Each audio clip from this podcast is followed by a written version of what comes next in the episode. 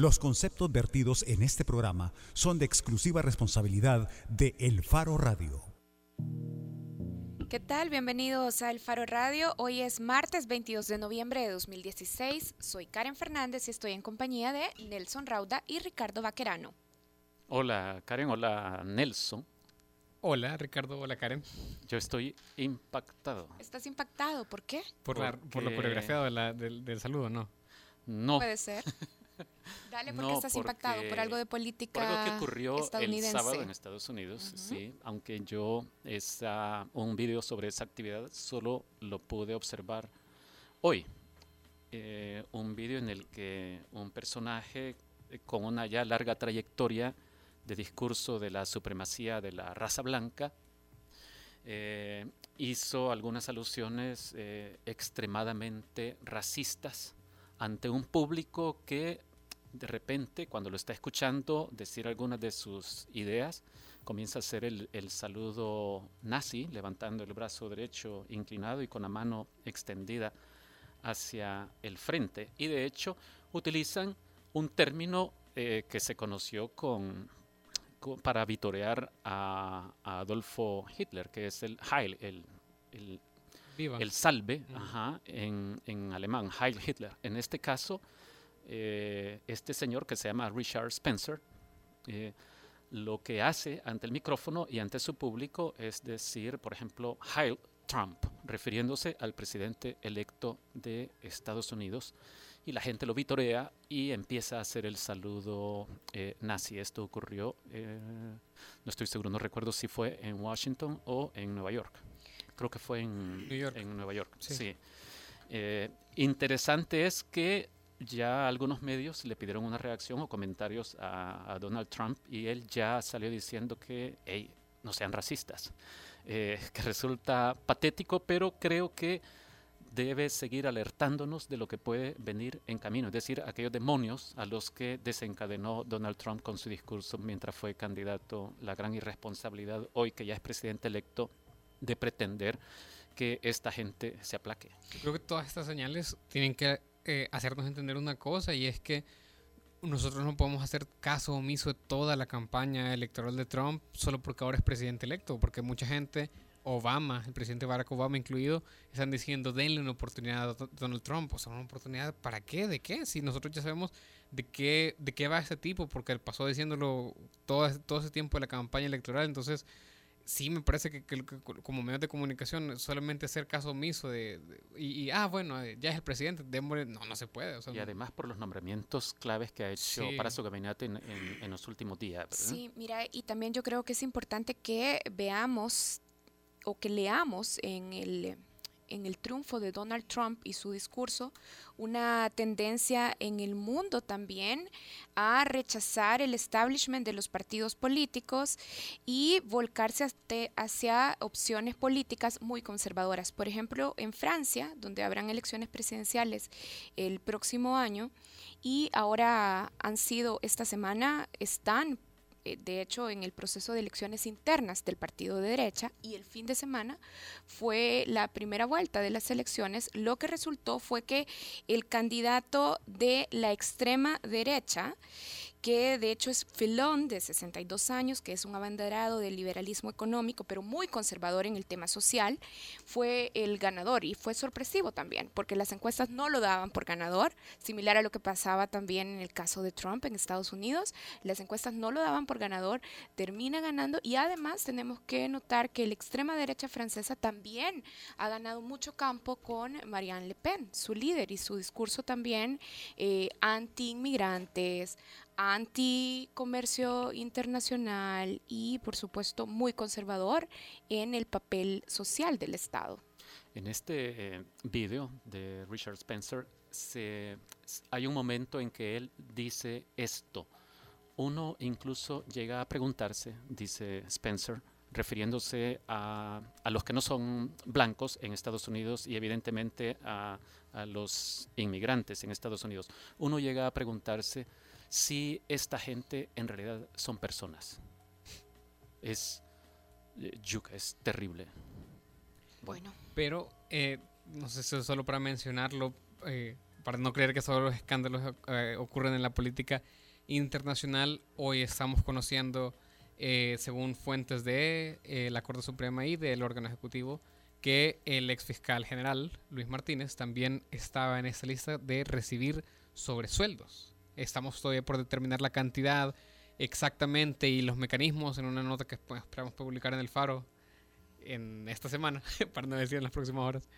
Pero eh, sí creo que es, una de las cuestiones que, tenemos que seguir pendientes porque además el caso de él está eh, desde febrero, sabemos que está en la lista corta por eh, investigación de enriquecimiento ilícito. Bueno, con esas malas noticias, pero con la buena noticia de que ya estamos en el programa y que ustedes pueden participar si quieren hacerlo a través del 2209-2887 o a través de redes sociales, nosotros hacemos la primera pausa, ya regresamos. El Faro Radio. Hablemos de lo que no se habla. Estamos en punto 105. Sabemos el esfuerzo que invertiste en crear tu empresa. Ahora cuidar de ella es lo más importante.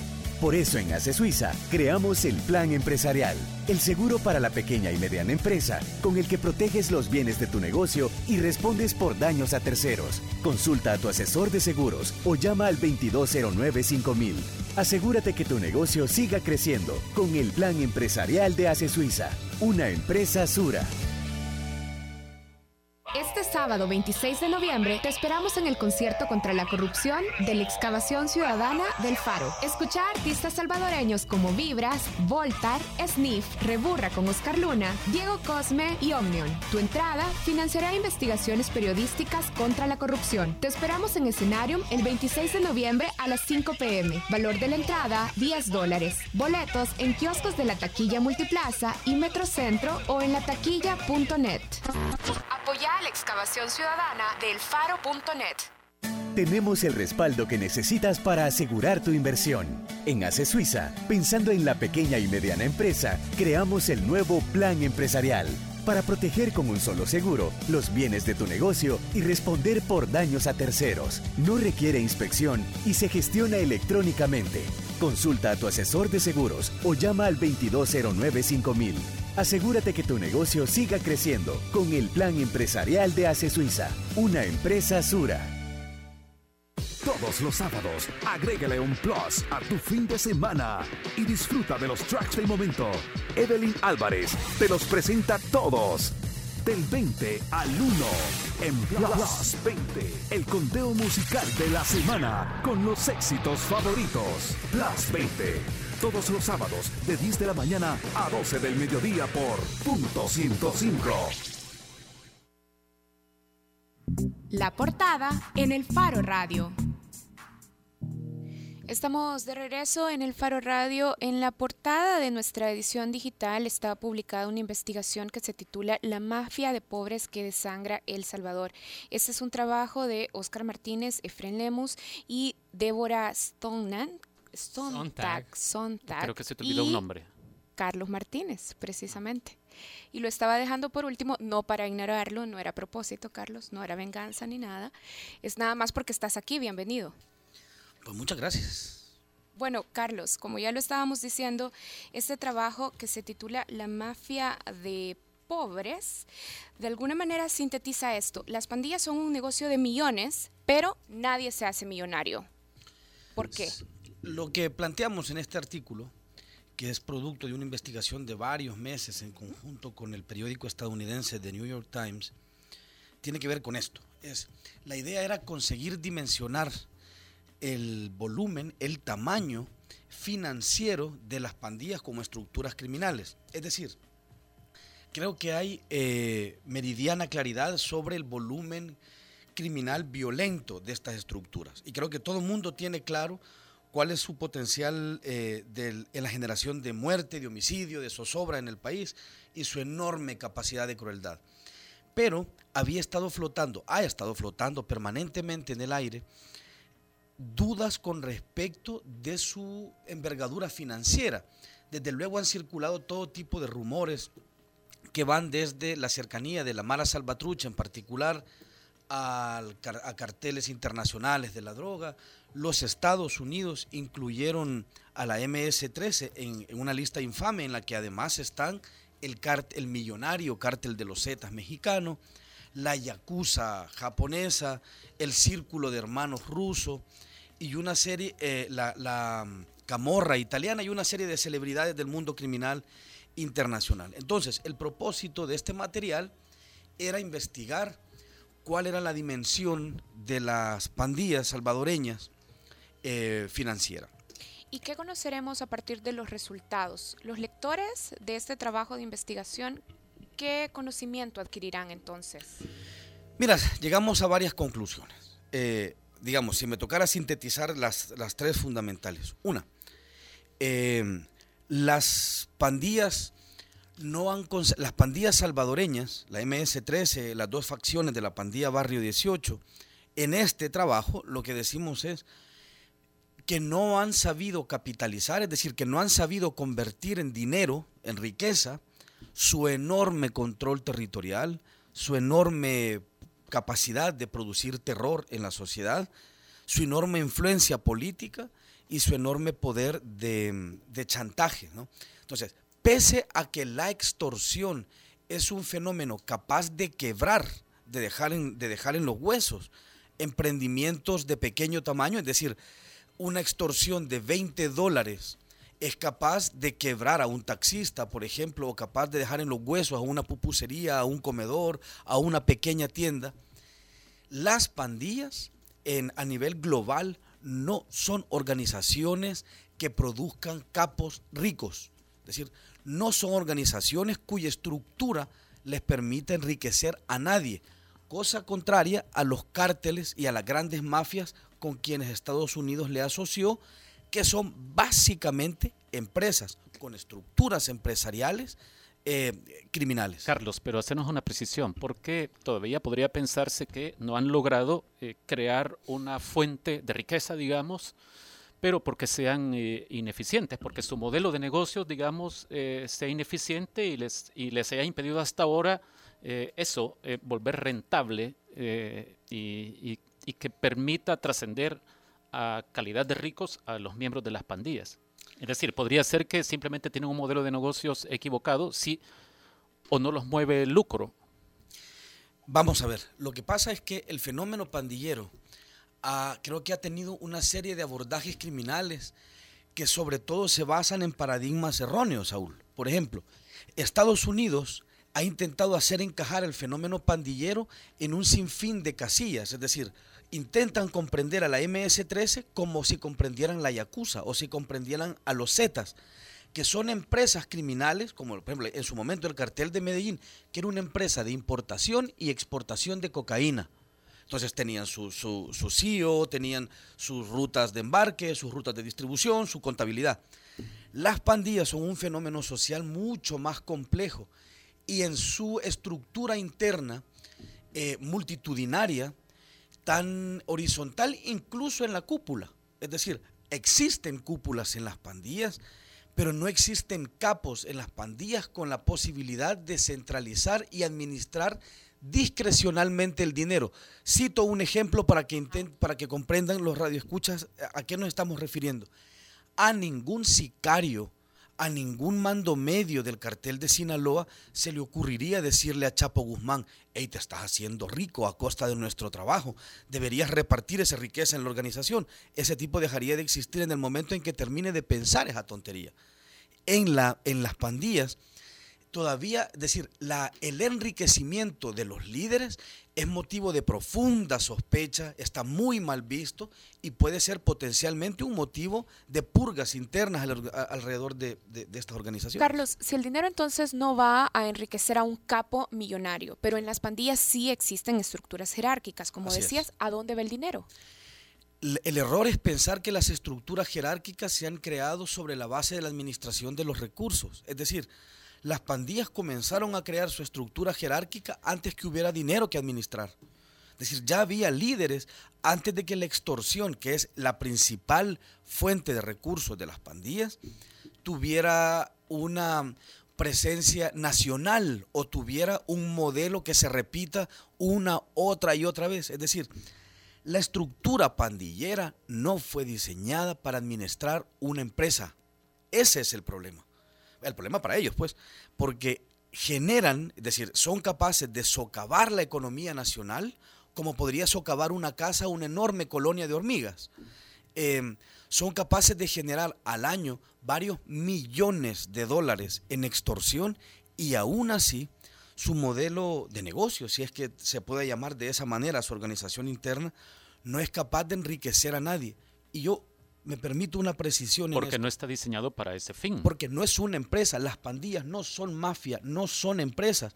Y quien nos escuche probablemente pueda molestarse pensando que estamos intentando restar relevancia a estas organizaciones como estructuras criminales peligrosas. Por el contrario, por el contrario, es decir, yo comprendo que, la, que si ahorita mismo nos escucha un taxista o el dueño de una pequeña tienda que le costó con esfuerzo hacerlo, o un microempresario que siente sobre sus espaldas el flagelo atroz de la extorsión, sentirá que esos 100 dólares que debe regalarle a, estas rémoras, eh, producto del esfuerzo y de su trabajo, para él pesarán en sus finanzas y a él le harán quebrar o le harán desistir de abrir una empresa. Solo, no estamos diciendo que las pandillas no tengan una enorme capacidad para destruir emprendimientos, para dañar la economía nacional. Lo que digo es que pese a eso, pese a que tienen control territorial, pese a su extrema crueldad, no han conseguido convertir eso en gente rica. Eso es todo lo que digo. Eh, decir, que no han conseguido hacer de todas esas cosas horribles que nos hacen como país dinero. No han conseguido convertirlo en oro. Eh, Puedes seguir porque te interrumpimos. Cuando estabas elaborando, bueno, hay tres cosas que les quiero contar. Que... Una es esta.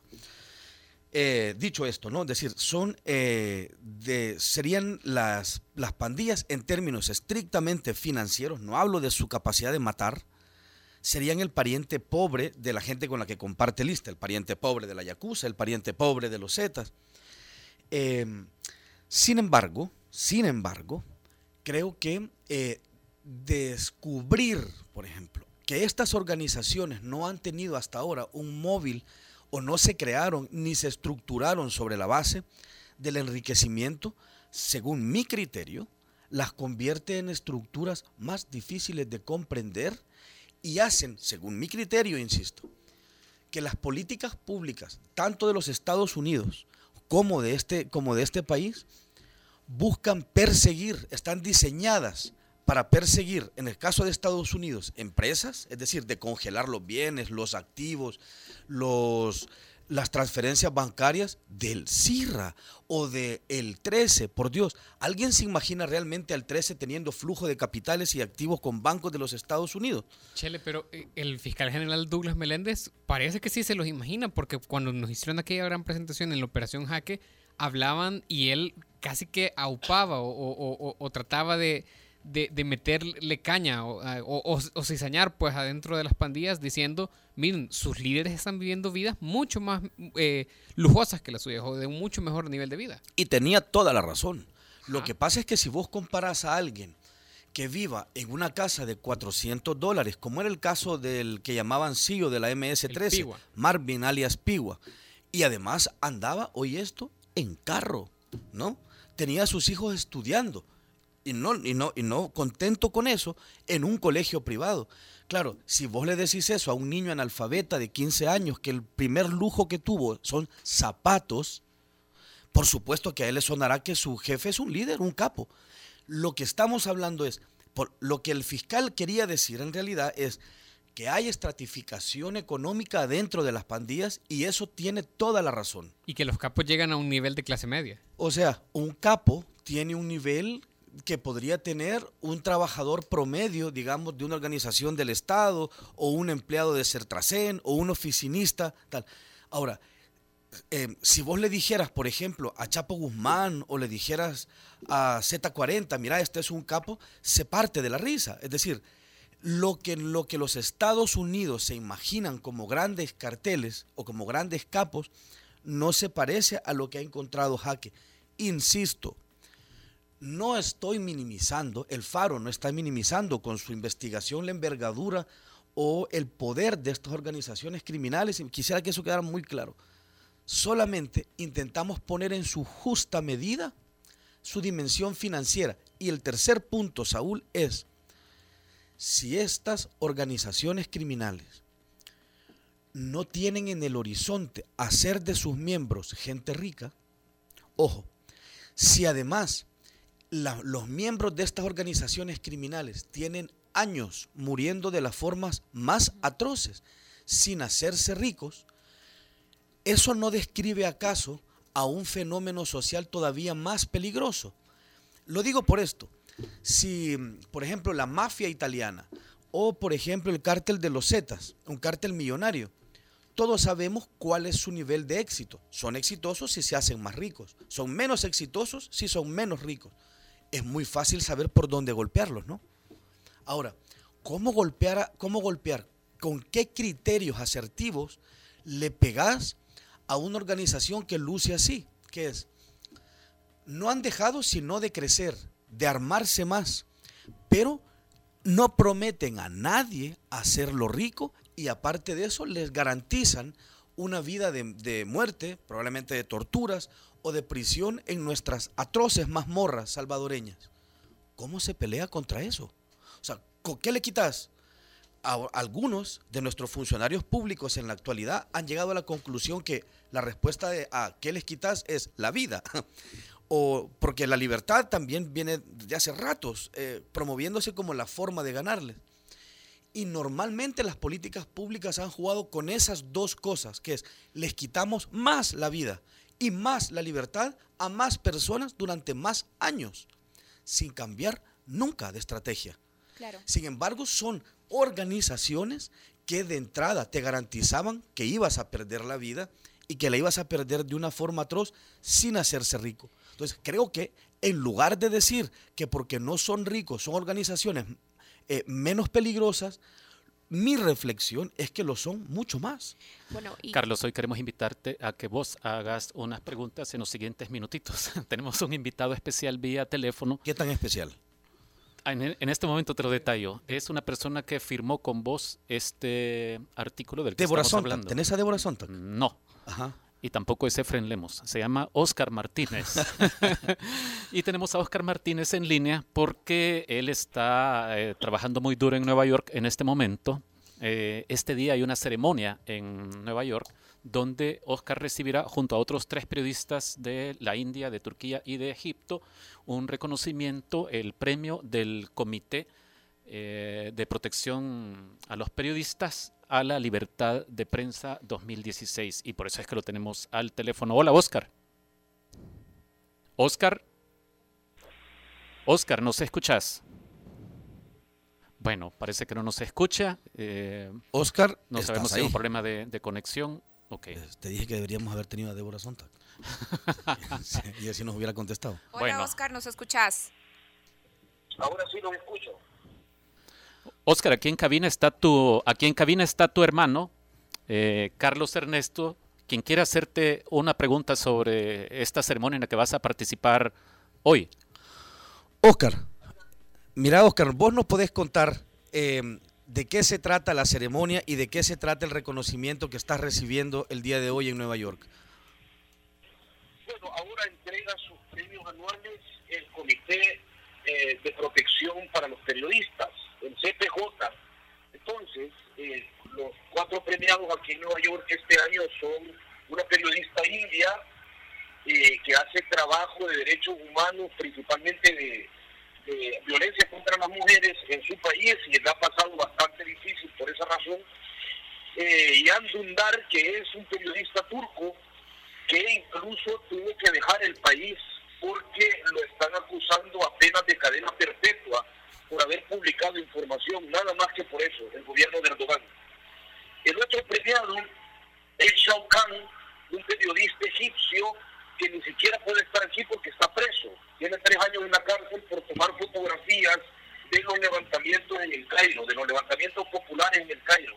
Tiene tres años metido en la cárcel solo por tomar fotos, no hay otra acusación y lo han metido en un juicio con otros 60 por terrorismo y reconocen eh, al darle el premio el trabajo del Faro en cobertura de temas complicados que, como ustedes bien saben, eh, como por ejemplo después de la publicación de la masacre de San Blas, nos han generado algunos inconvenientes, eh, no solo a mí, sino a varios colegas del periódico.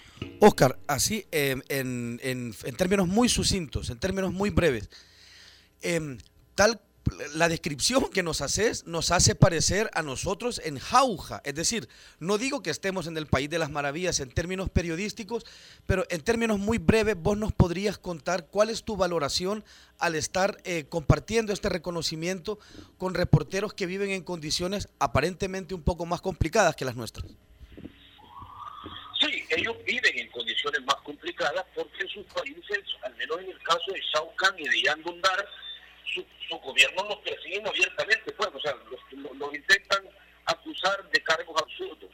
Lo que el CPJ reconoce, incluyéndome en este premio, es que eh, el Faro se expone por sus coberturas, tanto del tema de pandillas, crimen organizado, a diferentes riesgos, a riesgos como los que se corren al entrar a una zona de pandillas o de crimen organizado en El Salvador, en Guatemala, en Honduras, y a la vez ellos tomaron muy en cuenta las amenazas que el periódico eh, y que algunos recibimos tras la publicación de algunos materiales del año pasado, como aquí ya no caben más, mátenos, y como la masacre de San Blas. Esa es la razón por la que nos ponen o, o, me entregan el premio en medio de este grupo de colegas. Brothers, este, gracias por haber, por estar con nosotros. Disfrutar tu premio el día de hoy, todo con moderación, como siempre te digo. Y pasarlo muy bien, viejo. Un abrazo, Oscar. Excelente, ya, ya habrá fotos, saludos a todos los colegas del Faro, aquí este premio también el el periódico. Voy ahora al helado a Nueva York a recibirlo. Eh, un abrazo para todos. Un abrazo, Oscar. Bueno, gracias a Oscar, gracias Carlos también por habernos acompañado y recuerden que si quieren saber más de este trabajo está publicado en la portada del Faro, La mafia de pobres que desangra en El Salvador y también en la página del New York Times. Bien dicho. Hacemos una pausa, ya regresamos. El Faro Radio. Hablemos de lo que no se habla. Estamos en punto 105. Tenemos el respaldo que necesitas para asegurar tu inversión. En ACE Suiza, pensando en la pequeña y mediana empresa, creamos el nuevo Plan Empresarial para proteger con un solo seguro los bienes de tu negocio y responder por daños a terceros. No requiere inspección y se gestiona electrónicamente Consulta a tu asesor de seguros o llama al 2209 5000. Asegúrate que tu negocio siga creciendo con el plan empresarial de ACE Suiza, una empresa Sura.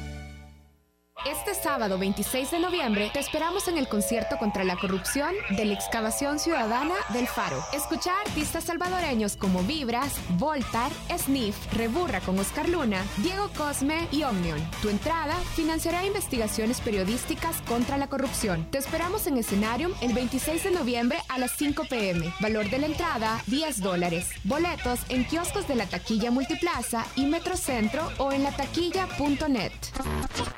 La excavación ciudadana del faro.net.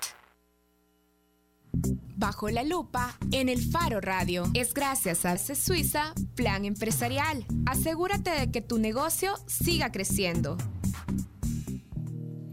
Estamos de regreso en el Faro Radio. El tema de Bajo la Lupa es ¿por qué luchar en favor del matrimonio igualitario?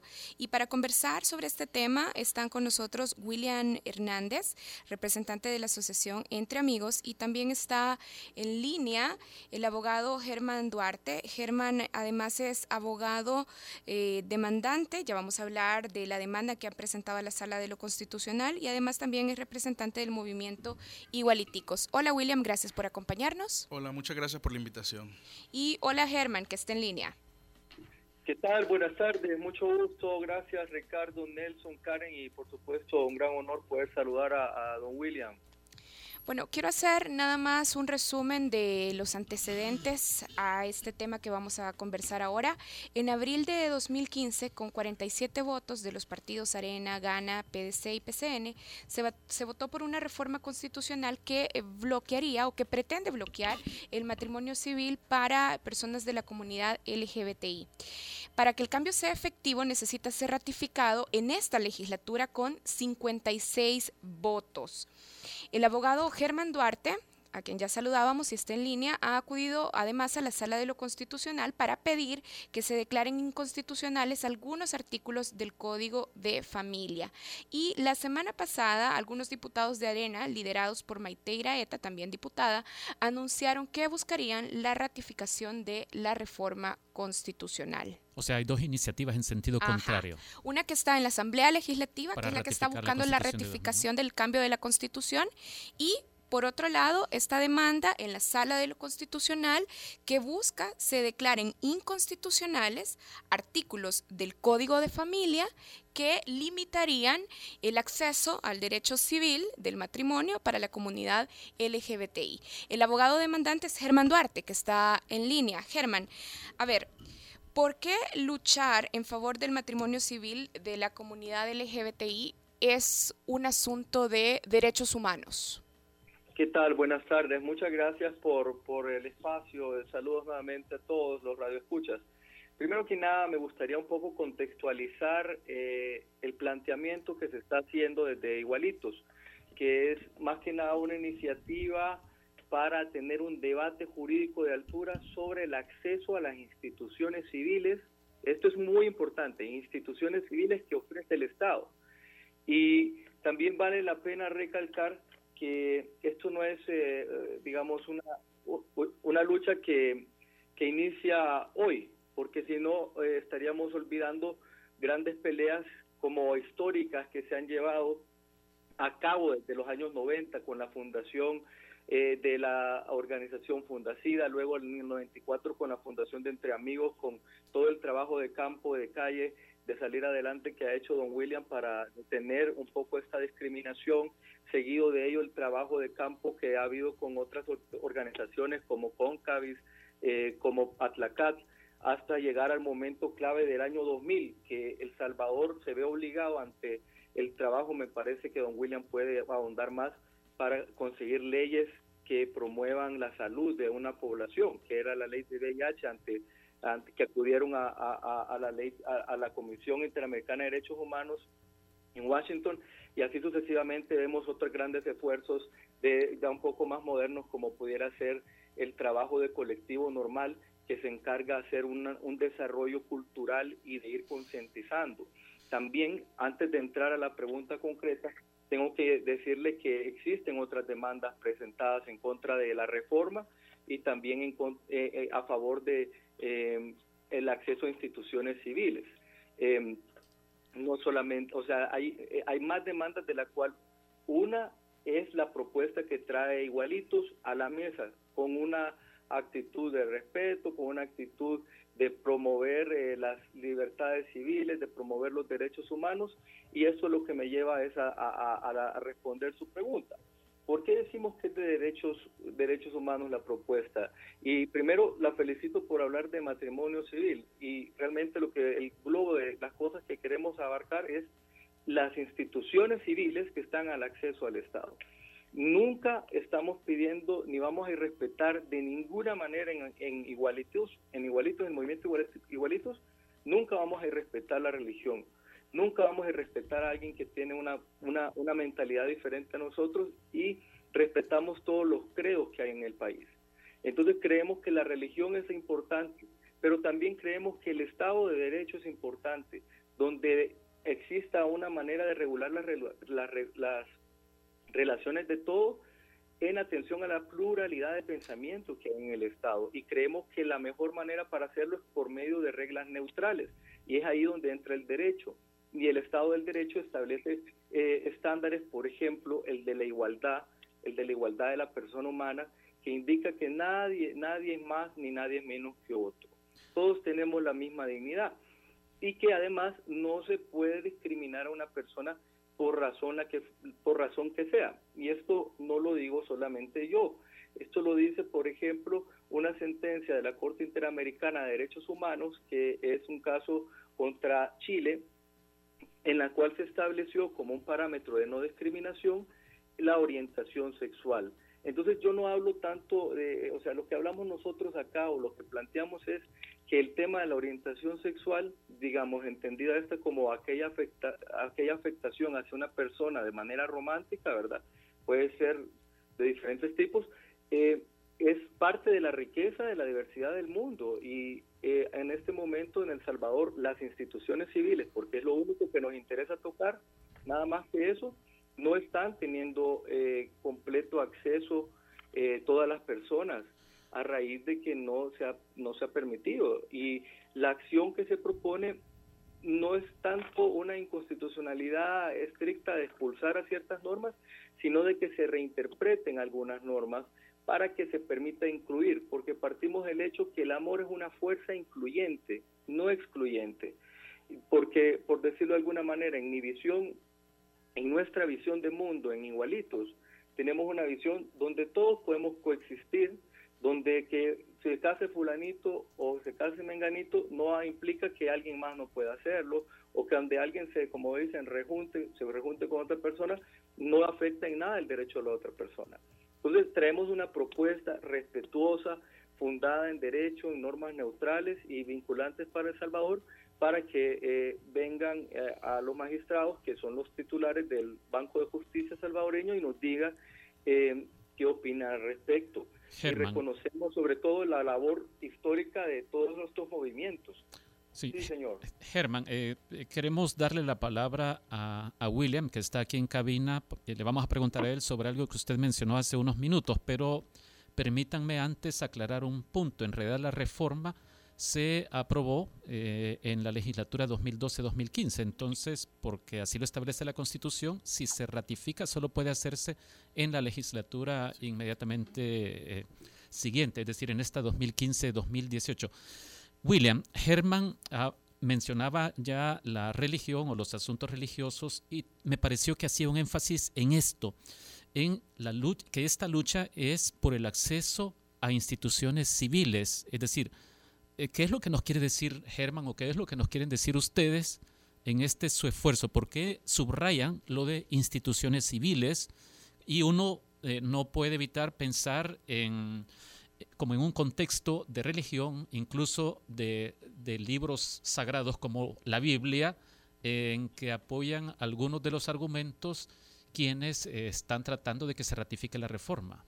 El Estado del Salvador es un Estado laico, la constitución es un marco de derechos civiles que garantizan la coexistencia de los salvadoreños y las salvadoreñas o en cualquier parte del mundo según su constitución.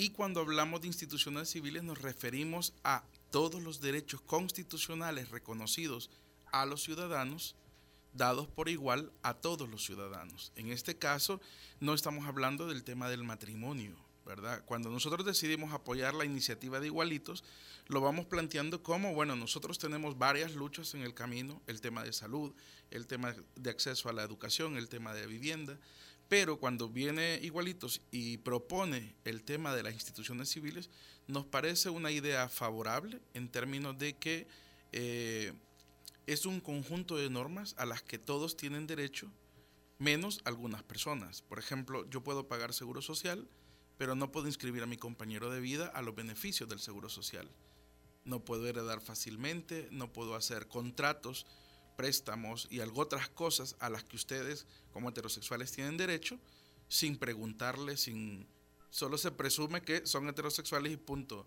Nadie les pregunta si es tu esposa o si es tu compañera de vida.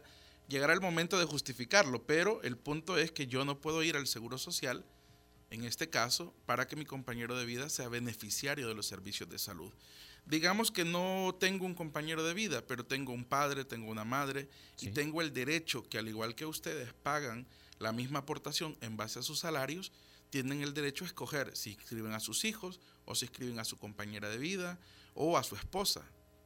Nosotros no tenemos ese derecho. William, pero ya hay, entiendo también hay una acción legal sobre la ley del Instituto del Seguro Social sobre ese punto. ¿Por qué eh, no perseguir esa vía y, e ir tras el tema de el matrimonio? Porque yo supongo que el, este tema del Seguro Social no será lo único que ustedes pretenden lograr con, con la obtención del matrimonio civil para parejas del mismo sexo. No, se, es la pregunta. Queremos todos los derechos constitucionales, sin restricción por la orientación sexual, la identidad de género, la expresión de género. O sea, hay una violación al derecho de igualdad que establece la Constitución. Así es, el artículo 3 dice que para el goce de los derechos civiles no hay restricción de raza, credo, religión, eh, sexo, ¿verdad? Eh, y eso es básicamente lo que estamos planteando. Germán, que todavía está en línea, ¿qué refuta usted a quienes piden eh, prohibir el matrimonio civil para la comunidad LGBTI en función o utilizando el argumento de es necesario defender a la familia, por ejemplo? Perdón, eh, sí, eh, ¿qué, refuto? Mire, yo, lo, la verdad que la postura que tenemos en Igualito es que tienen una, una postura respetable las personas que indican eh, eso. Nosotros respetamos cualquier criterio diferente al nuestro, pero nosotros lo que proponemos es que todas esos tipos de discusiones eh, las veamos con base a derecho, a las normas jurídicas y en, en relación a los principios de progresividad de los derechos humanos, de relación al principio de pluralismo de opiniones en una democracia, porque es importante resaltar que El Salvador es una democracia. Eh, seguido de ello, la familia no está siendo atacada por nadie. La familia es un elemento súper importante para todos. Yo tengo una familia eh, que podemos tener alguna diferencia de criterio o no, una familia sumamente amorosa y que me ha ayudado a mí bastante en formarme y que yo me siento muy orgulloso de, ellos. Em, entonces, de ninguna manera, por ejemplo, podemos nosotros partir de que se trata de un ataque a la familia, porque la familia en todo caso tiene un centro y ese centro es el amor. Y el amor por definición no puede excluir, siempre va a llamar fuerza hacia interno, hacia aceptar, hacia incluir.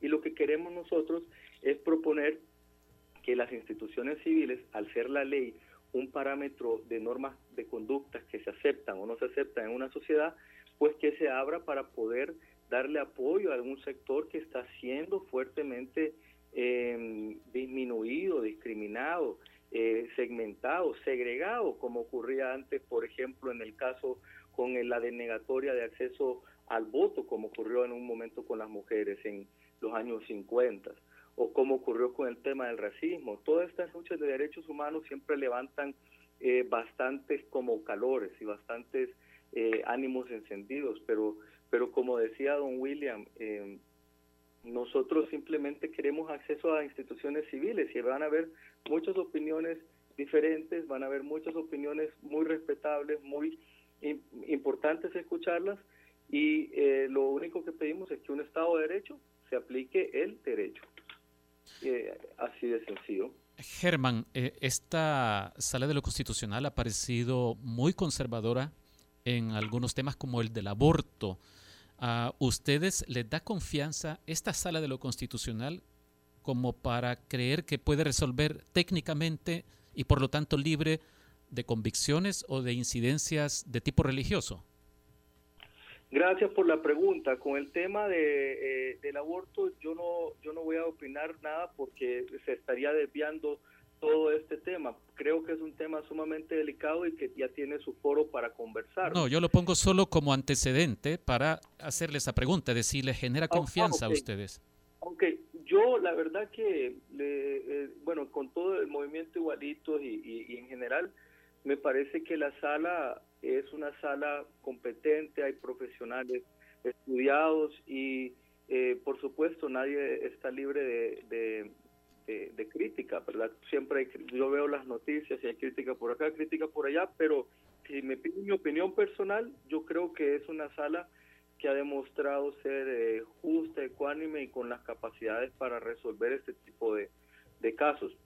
Yo no, no, no tengo realmente una razón de peso para no dudar de, de, que, de que va a dar un juicio independiente e imparcial, que es lo que nosotros proponemos. No proponemos, eh, eh, eh, o sea, queremos que, que, se abra el debate, un debate jurídico, sin insultos, sin ofender, sin andar gritando cosas. Realmente hay que comprender también que esta iniciativa igualito viene de con apoyos en ciudades en DC, con amigos que salvadoreños todos gente normal, ¿verdad? Sí, que trabajadores, que dice, pucha, que aquí estamos en otros países más avanzados y vemos cómo aquí eh, las cárceles las están cerrando y en El Salvador están rebalsando. ¿Qué está pasando? ¿Será que hay un factor de tolerancia tan diferente? Porque vemos que aquí la gente es más inclusiva, no anda criticando esas cosas, al punto que en El Salvador hay gente que solamente por ser eh, de una orientación sexual diferente, le quitan el trabajo. Bien. Por eh, hay un montón de factores de, por medio. Entonces, nosotros decimos, traigamos sobre la mesa una propuesta seria, una propuesta, no digo que las demás no sean serias, pero digo, esa fue como nuestra iniciativa. Eh, que, que, hay otras propuestas que hay que escuchar, por supuesto, que están ya en la, en la sala. Pero esa es como nuestra invitación, un debate jurídico de altura y veamos, ¿será que si nos volvemos un poco más tolerantes e incluyentes, podemos reducir estos niveles de violencia, porque don William les puede hablar un poco de, las cifras. ahorita vamos a él. De hecho, muchas gracias. Muchas gracias, Germán. Estábamos conversando con Germán Duarte, representante del movimiento Igualiticos y además abogado a favor del matrimonio civil para la comunidad LGBTI. Gracias, Germán. Ha presentado una demanda ante, ante la Sala, de lo, constitucional, solicitando la reforma de algunos artículos del Código de Familia. Él decía una cosa bien interesante. Eh, decía, bueno, para que no solo por el hecho de ser diferente eh, te arriesgues a perder el trabajo o eh, apuntalaba Nelson o la vida. Incluso a perder la vida. Volvemos con William. Sí, William, a ver, eh, hemos estado discutiendo ya en una parte del programa sobre la iniciativa de diputados de Arena, liderados por la diputada Maite Iraeta, para que dentro de la Asamblea Legislativa se ratifique en este periodo la reforma constitucional que ya se aprobó en 2015. Eh, esa reforma constitucional lo que haría es eh, prohibir o cerrar, bloquear los mecanismos de matrimonio civil para la comunidad LGBTI. Ustedes han sido invitados como asociaciones por algunas fuerzas legislativas para discutir o para conocer sus argumentos frente a la posibilidad de ratificación? No, nadie nos ha invitado a dar nuestro punto de vista sobre la reforma constitucional. Hemos intentado hablar con los diputados. Eh, ¿Con qué diputados o con qué hemos, Hemos hablado con el FMLN, hemos hablado con este GANA, eh, hemos intentado hablar con el PCN y ha sido totalmente imposible hablar con Arena. Ahora, si no votos del FMLN no se puede ratificar la reforma. ¿En el frente qué les han dicho sobre esto? El frente, el argumento del frente públicamente es que no van a votar por aquellas reformas que limiten el acceso a los derechos a un grupo de ciudadanos por condiciones particulares. Y en este caso, este, esto es lo fundamental. O sea, Pero William, solo no que no van a votar en contra no significa que vayan a votar a favor. O sea, es una posición un poco cómoda, digamos. Bueno, van a votar en contra, ¿verdad? La, la, la relación anterior en las elecciones anteriores ha sido el FMLN no vota por la reforma constitucional, ¿verdad? Entonces, en esta parte eh, hay mucho, lamentablemente, estamos en un año preelectoral, pero cuando no estamos en año preelectoral, ¿verdad? Eh, y siempre nos agarran como los chivios expiatorios para que nos sigan matando y este, exacerbar a la gente para que eh, los partidos que utilizan esta bandera, que Arena vio que tiene réditos políticos, como le funcionó a Parker, ¿verdad? En el 2009 Parker eh, empieza esta lucha a plantear la reforma de la protección a la familia y solo en el 2009 asesinaron a 24 personas en ese año. William, y y, el FMLN en estas reuniones no les ha dicho, eh, o sea, no, les ha planteado una alternativa de plantear una ley que no, no, solo el hecho de, la protesta, digamos, o el hecho simbólico de votar en contra, sino que una, una propuesta de ley para eh, favorecer desde el legislativo eh, esta posibilidad. Miren, aquí hay que tomar en cuenta que la, a la Asamblea le falta un poco. El papel de la Asamblea es legislar para sus, ciudadanos y los ciudadanos no tenemos que ir a tocar la puerta para que los, los, los, diputados entiendan las realidades propias de su país. Todos los partidos políticos tienen gente LGBTI dentro de sus mandos superiores, dentro de sus mandos intermedios y dentro de sus mandos inferiores. O sea, no es desconocido la participación de algunos grupos juveniles casi conformados incompleto por la comunidad LGBTI, pero que lamentablemente son los que utilizan para pinta y pega, pero no son los, para que, los que ponen a la, a la hora de tomar las decisiones en la estructura política. Y los que son políticos y tienen poder se hacen a un lado porque no quieren ser vinculados a la temática. ¿verdad? Esto lo hemos dicho infinidad de veces.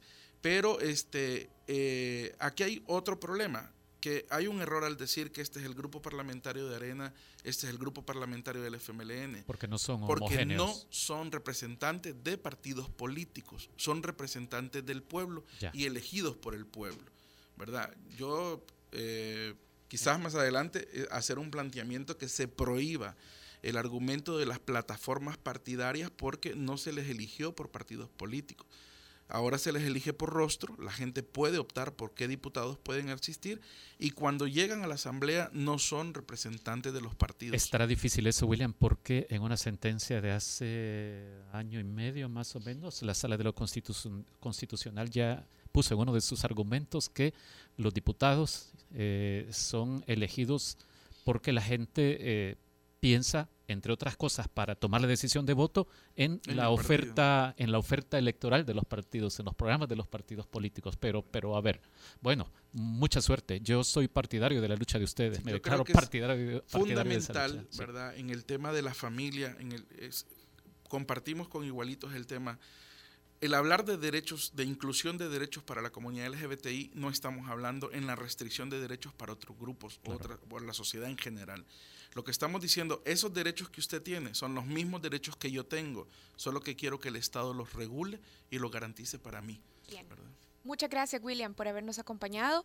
Hoy hemos estado conversando aquí en la cabina con William Hernández, representante de la Asociación Entre Amigos, y también tuvimos una llamada telefónica con el abogado Germán Duarte, abogado y demandante ante la Sala de lo Constitucional, pidiendo una reforma al Código de Familia que abriría el acceso a las instituciones civiles para la comunidad LGBTI y también representante del movimiento Igualíticos. Gracias, William. Gracias a ustedes. Nosotros hacemos una pausa ya regresamos. Bajo la lupa en el Faro Radio. Fue gracias a C Suiza Plan Empresarial. Asegúrate de que tu negocio siga creciendo. El Faro Radio. Hablemos de lo que no se habla. Estamos en punto 105.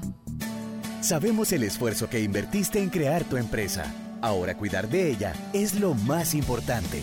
Por eso en ACE Suiza creamos el Plan Empresarial, el seguro para la pequeña y mediana empresa, con el que proteges los bienes de tu negocio y respondes por daños a terceros. Consulta a tu asesor de seguros o llama al 2209-5000.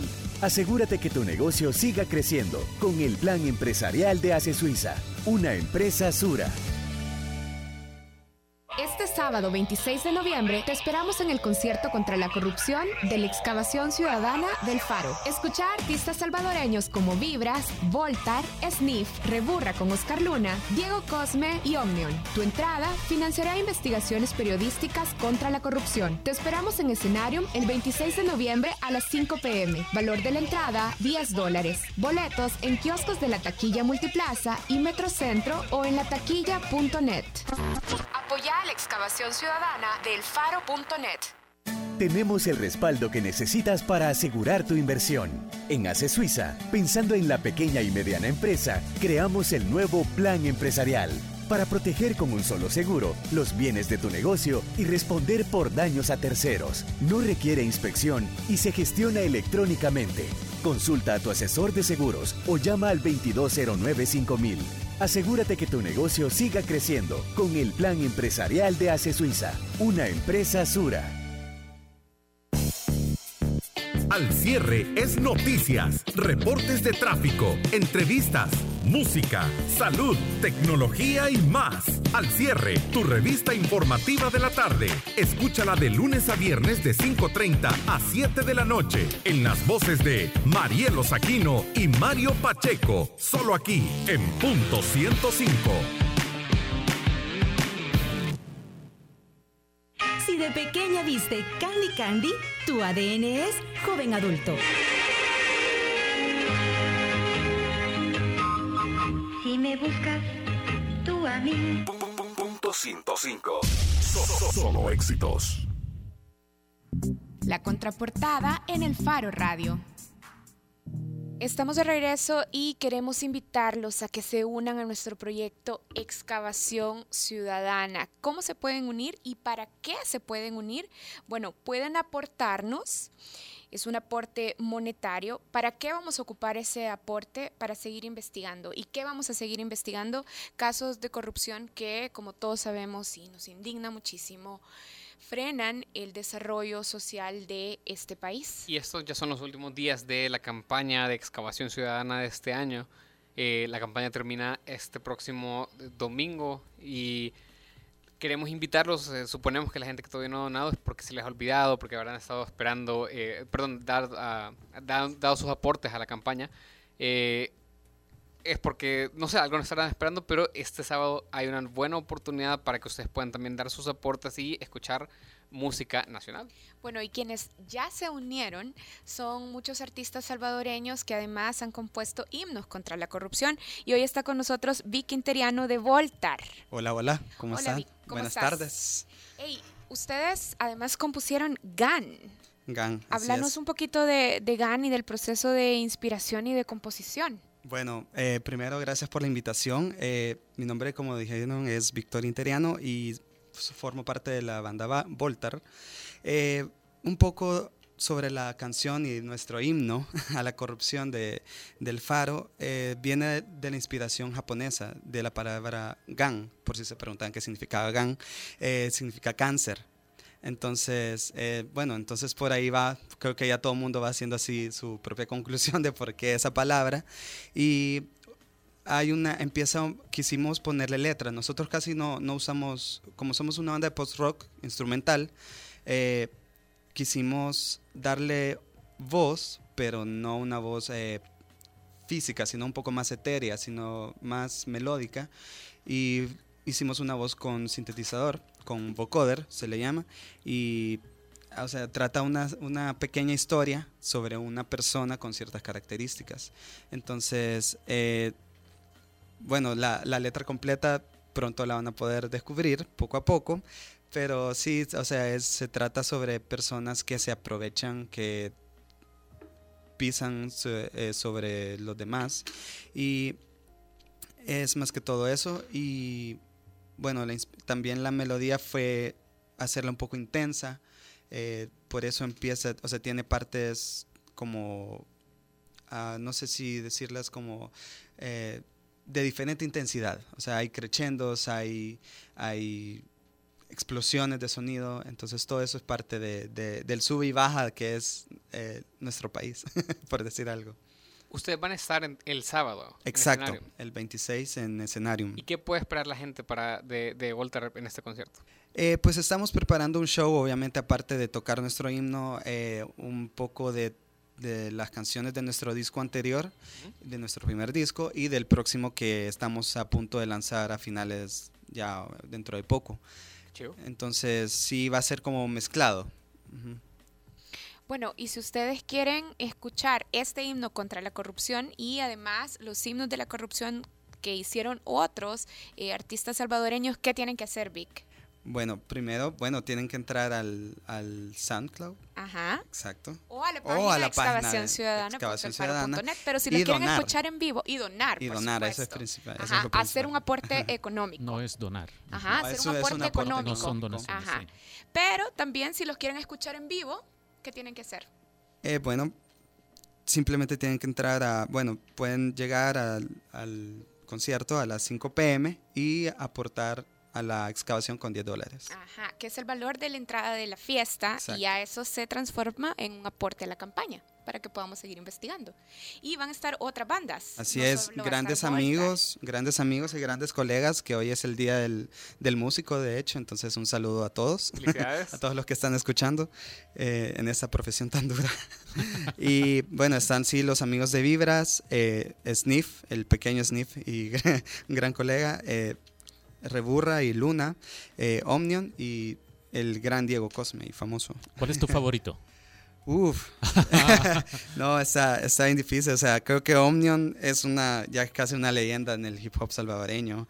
Y bueno, y, y Sniff es como, es como va empezando, es como, pero y es, es tan bueno que, no sé, las letras que tiene son bien reales y, y te llevan a eso. O sea, creo que Sniff y, y- y es como un fruto también de todo, de, de todo lo del proceso del país, ¿me entiendes? Ajá. Como, como que él, él es, nació de, o sea, está, est- está, vive en una zona bien difícil Sí. y contar, escuchar sus historias es como que va a ser súper bueno en este, en este ambiente. Vic, a propósito de las letras de Sniff, pareciera que él está leyendo titulares de, de periódicos, ¿verdad? exacto, Sí. exacto, algo así. Eh, y bueno, y Vibras que eh, siempre tiene su toque para bailar y hacer, o sea, tiene, es una- un gran fiestón realmente. Y en el caso de Voltar, ¿qué? Voltar, pues, ahí está. no, Voltar, pues, simplemente es, es un, no sé, yo siento que no, nos volvemos demasiado explosivos en el escenario, tal vez ya... Ya abajo somos como que ah, súper bien al suave y todo, Ajá. pero ya es como arriba, es como que démosle, dém- démosle watts. ¿Vos crees que eso va a ser como eh, uno de los atractivos del concierto, la fusión de todos estos distintos géneros musicales? Claro, claro, sí, sí, totalmente. Yo creo que la, la mezcla está súper bien y, y yo creo que, y todos los días luchamos por eso nosotros. O sea, yo tengo otras bandas, tengo una banda de punk, tengo, eh, y tengo Voltar y, y posiblemente estamos trabajando, escuchamos de todo tipo de música, ¿me entendés? Y creo que la unión y la fusión de diferentes géneros es vital en el país como parte de unión también, como esa unión que está tan necesitada del país también. Ya me entusiasmé, voy a ver si puedo armar una estudiantina del Faro para hacer nuestra propia presentación sorpresa el sábado Ya, también. ok, Uh, vos, solo. Ajá. ya veremos, O tal vez habrá que con. Nelson Rauda. No. Ey, bueno, si ustedes se quieren animar y ver si ocurre esa intervención sorpresa del equipo del Faro, lleguen el sábado a las 5 de la tarde a Escenarium.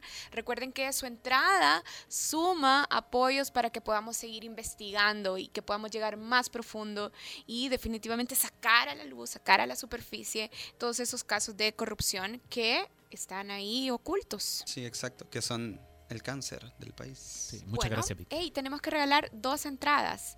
Y ya Vic les estaba dando una pista, porque la pregunta es la siguiente: ¿qué significa GAN en la tradición japonesa? Si ustedes escriben la respuesta correcta en Twitter, en la cuenta de El Faro Radio, se pueden ganar una entrada doble para la fiesta del sábado a las 5 de la tarde. A la Así es cuenta que- del Faro A la Radio. cuenta de El Faro Radio. Sí, ¿Qué dije? es que dijiste en la cuenta, entonces solo que nos hackeen a, a la Yancy. Ya, a la cuenta de El Faro Radio. Solo digan qué significa GAN en japonés, que es el título de la canción del himno de Voltar. Y a los dos tweets que lleguen primero, a cada uno le vamos a regalar una entrada doble para ir al concierto de el sábado a las 5 en Escenarium. Excelente. Y ya nos vamos y nos vamos justamente con GAN de Voltar. Hasta el jueves. Hasta el sábado. Hasta el jueves y hasta el sábado. Adiós.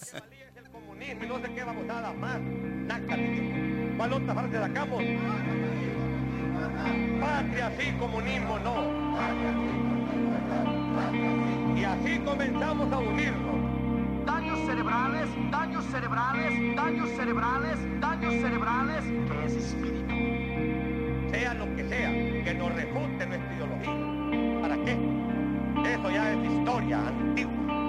Esa es una historia que ya pasó de moda. ¿Para qué vamos a perder tiempo en hablar de otras cositas que no valen la pena?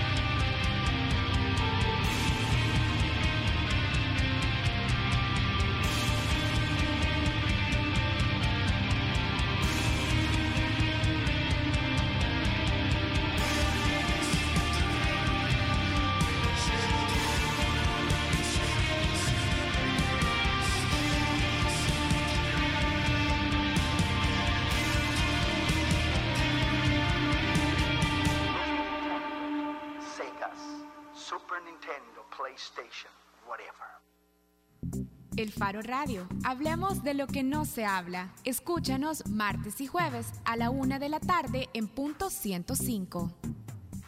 El Faro Radio fue gracias a CES Suiza, Plan Empresarial. Asegúrate de que tu negocio siga creciendo. Los conceptos vertidos en este programa fueron de exclusiva responsabilidad de El Faro Radio.